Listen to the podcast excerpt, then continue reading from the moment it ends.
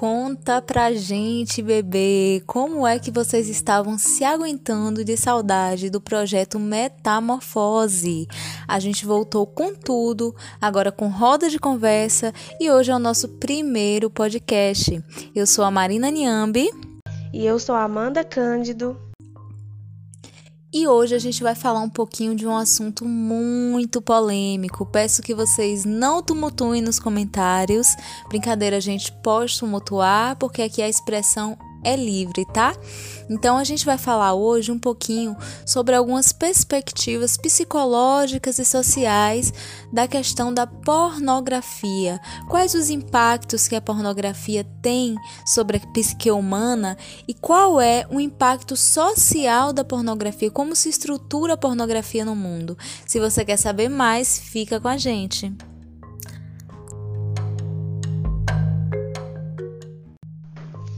O autor Dominique, que trabalha com análise do discurso, traz um estudo sobre o termo pornografia. Ele traz que a conjunção porne significa prostituição, com a conjunção grafos, que significa escrita. Então, é, resulta de uma ideia é, da produção é, de uma escrita, de um quadro sobre essa perspectiva da prostituição. Então, mas espera aí, gente. Vamos primeiro entender o que a gente considera como pornografia né? A pornografia, ela pode ser considerada, né, a interpretação do que é pornográfico ou não a partir de diferenças culturais. Ou seja, o que é pornografia para alguns lugares, para o Brasil pode não ser. O que é pornografia para o Brasil pode não ser para outros lugares. Então, o Brasil a gente está acostumado, né, a, a, se vestir de uma forma, a portar alguns apetrechos, se é que vocês me entendem, que em países, por exemplo, que tem como lei a Sharia, né, que são países muçulmanos, islâmicos, é muito complicado você entrar lá com alguns apetrechos porque é considerado pornografia. Então, para a gente entender o que é realmente a pornografia, primeiro, ela é um processo cultural também. Né? Ela é um processo da gente é, do imaginário social. O que é, é pornográfico para um lugar pode não ser para outro. Mas pensando numa questão mais técnica, numa questão mais teórica, conta aí pra gente, Amanda, o que é que a gente tem de classificação nas teorias em relação à pornografia. Esse mesmo autor que eu citei anteriormente, ele traz três classificações de pornografia. A pornografia canônica, sim, canônica, a pornografia tolerada e a pornografia interdita. A pornografia canônica, é, a, a grosso modo, seria é, aquela pornografia que é comum, que é possível, né? Aquilo que a pessoa vê, lê ou assiste e pensa que é possível fazer ou que é possível que outras pessoas também façam. A pornografia tolerada seria aquela pornografia em que há é, a relação sexual, o sexo é, um pouco mais incomum, mas que ele não ultrapassa um limite, é, como é como eu vou dizer, de estranheza, né? Ele só não é incomum, mas você consegue é, ver, pensar que outras pessoas possam fazer, né? Possam ter atos sexuais daquela forma.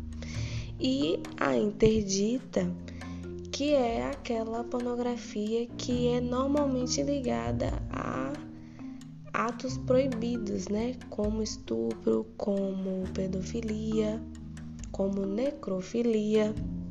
E aí a gente pode se questionar por que, que essa, esse outro tipo de pornografia ele é encontrado nesses sites mais secretos, justamente porque tem a ver com crimes, às vezes tem a ver com maus tratos, tem a ver com questões criminosas que para a sociedade em geral, embora as pessoas consumam muito, né? Mas para a sociedade em geral é um processo um pouco desastroso.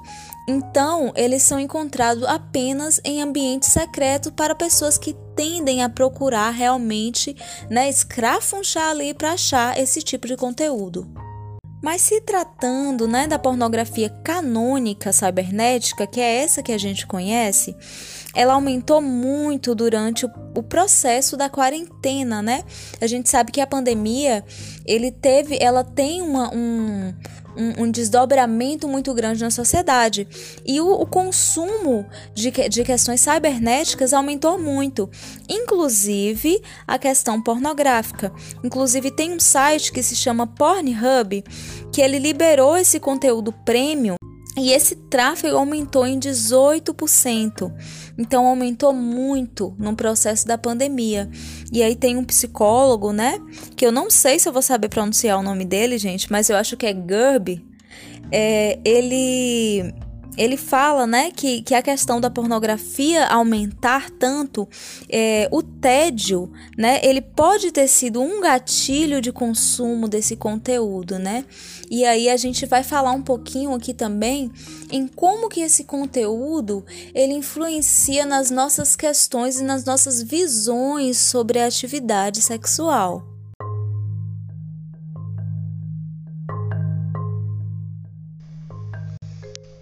Podcast, hoje a gente vai falar sobre a pornografia cibernética, né? É, que essa aqui é encontrada na internet e baseado nessas classificações, a canônica é aquela que a gente encontra nos sites comuns, em que uma simples, uma simples pesquisa no, no Google você pode encontrar é, esses sites, né? E normalmente esses sites oferecem esse tipo de pornografia mais canônica, mais comum. A tolerada ela também pode ser encontrada nesses sites, porém existem sites mais específicos que também podem ser encontrados de forma mais é, fácil, né? Por pesquisas na plataforma de pesquisa. Já a interdita é um tipo que só pode ser encontrado em plataformas mais secretas, né? Na, nas profundezas da internet. Exatamente, Amanda. Quando você traz isso, eu, eu, eu penso mais um processo de reflexão sobre isso, tá, gente? A gente não tá aqui constatando nada, a gente tá apenas refletindo e trazendo isso para vocês, né? É, até essa, essa pornografia que é considerada canônica, que é considerada algo é, passível de ser possível, né? É, essa pornografia ela também vem de uma produção cinematográfica, ela também é, utiliza de apelos emocionais é, para impactar né, a psique dessas pessoas que estão assistindo. E aí, quando você impacta essa psique, você, enfim, você tem várias reverberações na vida das pessoas. Então, até mesmo essa, essa pornografia canônica, ela traz um processo é, de idealização do que deve ser o ato sexual, né? É uma idealização. Eu represento, eu vejo aquilo e eu acho que realmente o sexo bom, o processo, a atividade sexual prazerosa e boa se assemelha com aquela. Então, se isso não faz parte é, da nossa vida cotidiana, a gente começa a se questionar se essa vida cotidiana ela é realmente prazerosa. E realmente, né, gente, a gente não tá em um filme, então a gente não tá atuando. Então, tem vários processos por trás das câmeras, né? A gente sabe o quanto o roteiro, o quanto a maquiagem, o quanto os remédios, não é mesmo que as pessoas tomam, estimulantes, eles influenciam na produção final, que é o filme. Então não dá pra gente pegar isso e achar que a nossa relação diária, a nossa relação cotidiana vai se assemelhar a um filme, que muitas vezes é o que acontece. E é aí que mora uma questão bem complexa do processo da pornografia. Quando você é, fala desse aumento, né, Marina? Eu fico pensando também de que pode ter ocorrido também um aumento é, na influência que, esse, que esses vídeos pornôs, esses filmes pornôs podem é, ter na vida sexual, na vida real, né? Sexual das pessoas. Porque quando a gente pensa que é uma produção é, cinematográfica, né? Porque é um audiovisual, você tem diretores, você tem atores, roteiro, né? E a gente sabe que essas produções de cinema, ela tem o objetivo de impactar, né? De chegar até o outro, de tocar o outro, seja fisicamente ou emocionalmente. E aí eu fico me perguntando é, até que ponto isso toca a pessoa, até que ponto, é, justamente pelo que a gente falou, né, dessa classificação de você ter aquilo que é comum, aquilo que não é comum, até que ponto isso tem influenciado no que as pessoas têm sentido na vida real, no que as pessoas têm sentido de desejo, de prazer, de vontade. Então, gente, é muito complicado a gente projetar esse tipo de interpretação, é, tanto física quanto psíquica, no, na nossa prática sexual a partir de uma de um filme, não é mesmo? Uma vez que é, a gente sabe que na história do processo pornográfico, né, da indústria fílmica pornográfica, já houveram muitos casos de crimes bárbaros, não é mesmo? A gente tem uma, uma, uma atriz, né, que eu não vou citar aqui o nome dela, mas foi uma atriz que foi considerada por muitos diretores, muitos avalistas, enquanto uma das maiores atrizes pornográficas de todos os tempos. Porém, essa referida atriz ela passava por vários abusos por trás das câmeras, né? E aí eu não vou entrar em detalhes sobre esse assunto, mas eram abusos mesmo, né? Eram abusos de que ela não queria fazer aquilo, ela estava sendo forçada a fazer aquilo. Então, como eu posso projetar na minha atividade sexual um processo é, fílmico em que eu não sei o que está acontecendo por detrás das câmeras, da, do cotidiano de trás das câmeras. Então, como eu posso introjetar isso no meu cotidiano como sendo verdade? Eu estou dizendo aqui que todas as produções pornográficas são assim? Não são, mas a gente sabe que existem vários casos e é a gente realmente não sabe é, o que está acontecendo ali né? A gente não sabe de fato o que está acontecendo ali. Então, eu não estou dizendo que não é para as pessoas consumirem esse conteúdo. É, o que a gente está tentando trazer aqui são reflexões para como a gente pode pensar nosso cotidiano, nossa prática sexual, a partir de um conteúdo que a gente nem conhece o cotidiano daquele conteúdo, né? É um caso a se pensar. E pensando nisso, Marina, eu fico refletindo é, sobre alguns atos sexuais é, que antes eram vistos como abusivos ou até mesmo violentos, que por conta dessa proliferação da, na pornografia é, se tornaram atos, vamos dizer assim, comuns, né? Tipo, normais, entre aspas em que foi retirado esse peso de abuso, esse peso violento, e que hoje, é, por estar muito frequente nessa pornografia, ainda mais porque a gente viu que quanto mais frequente, mais é considerada normal, né, mais considerada acessível, e que por conta dessa proliferação, algo que seria muito abusivo hoje é visto como aceitável, né? Exatamente, Amanda, exatamente. É, existiram muitas mudanças né, de, de, de, de, visão de mundo a partir dessa, desse consumo pornográfico, né? É, principalmente quando a gente vê né, os dados do Brasil em relação ao consumo de pornografia. Por exemplo, o Brasil é o país que mais consome pornografia de pessoas trans e travestis, mas também é o país que lidera o ranking né, de assassinatos de pessoas trans e travestis. Né? Então, isso é um caso sério a se pensar. O que é que está sendo reprimido na nossa sociedade para as pessoas elas assistirem esse tipo de pornografia, mas terem ódio, tanto ódio dessa população? né? O que é está sendo reprimido? Será que eu estou indo buscar, né, é, em ambientes virtuais aquilo que eu é, desejo, mas que eu odeio ao mesmo tempo? Então é um alto ódio também. Então existem muitas questões que a gente pode estar abordando aqui. A gente não vai conseguir falar tudo, né? É, mas é um caso sério a se pensar.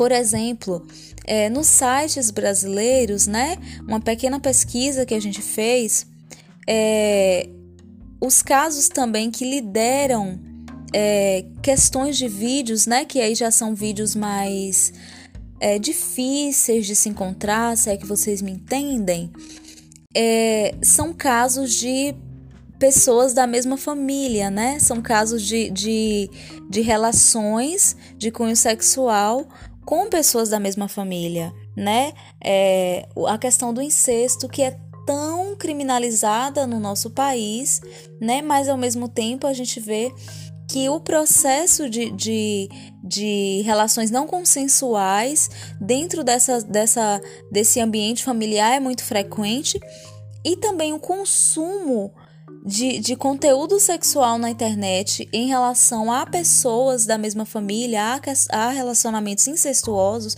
é muito grande. Então, a impressão que me dá é que a gente está procurando, a gente, quando eu falo a gente enquanto sociedade, né? A gente está procurando é, fugir de alguma coisa, quando a gente procura é, alguns tipos de conteúdo específicos, a gente está tentando é, extravasar algumas coisas que a gente é, gostaria de ter como comum na sociedade, mas que não é algo comum na sociedade, né? Não é algo que é aceitável socialmente. Então, isso é um caso sério a se pensar, são coisas sérias a se pensar, né? Em como essa essa essa, essa psique está sendo estimulada a procurar isso, mas ao mesmo tempo essa psique está, essa pessoa está convivendo num ambiente social em que isso é, não tem essa, essa, esse lugar positivo, né? Então, como, como que isso se estrutura dentro de uma pessoa, né? Isso é muito discrepante, né? É algo bem complicado a se pensar, Amanda. E quando a gente fala né, sobre essa relação de real e não real que Marina trouxe, eu também penso na expectativa em relação aos corpos, né? Em relação aos corpos femininos, onde a gente vê é, um padrão de corpos que não corresponde a uma grande maioria. É, e também a gente vê mais frequentemente um tipo de corpo né? Um tipo de desenvoltura. E aí quando a gente pensa também em relação a tanto ao corpo masculino quanto ao corpo feminino, é, as expectativas de desenvoltura corporal, de duração do ato, né? A gente é, é, que pode existir essa, essa, essa diferença mesmo bem gritante entre os filmes é, pornográficos e entre é, o ato sexual real. Nossa, menina, é pano pra manga, viu? Esse assunto, gente, é muito complexo, é muito controverso. Tem diversas versões e diversas reverberações sobre isso é, em relação ao psicológico. A gente trouxe para vocês apenas algumas de nossas reflexões que participam das nossas conversas, né? E, enfim, é um assunto bem amplo, mas lembrando que a pornografia ela é um processo de criação é, humana, né? Ela é um processo de criação social. Então, tudo que está ali, apesar de ter uma produção irreal às vezes, mas também parte muito das projeções que as pessoas fazem, né? Até os próprios atores, os diretores, os roteiristas, né? Então, é uma produção humana. E tudo que é do humano está no social. Então, nossas reflexões são mais acerca do que é esse social, né? Como nós temos construído nossa sociedade, seja a pornografia para beneficiar, né? Para trazer prazer, distração, é, formas de expressão, ou seja ela para trazer danos psicológicos e psicossociais. Então, é uma criação humana que está aí e a gente tem que lidar. Mas e você? Lida com isso de que forma? É isso, gente. Espero que tenha gostado do nosso podcast do projeto Metamorfose. Até quinta que vem, não percam, tá? Fiquem ligados na programação e até logo!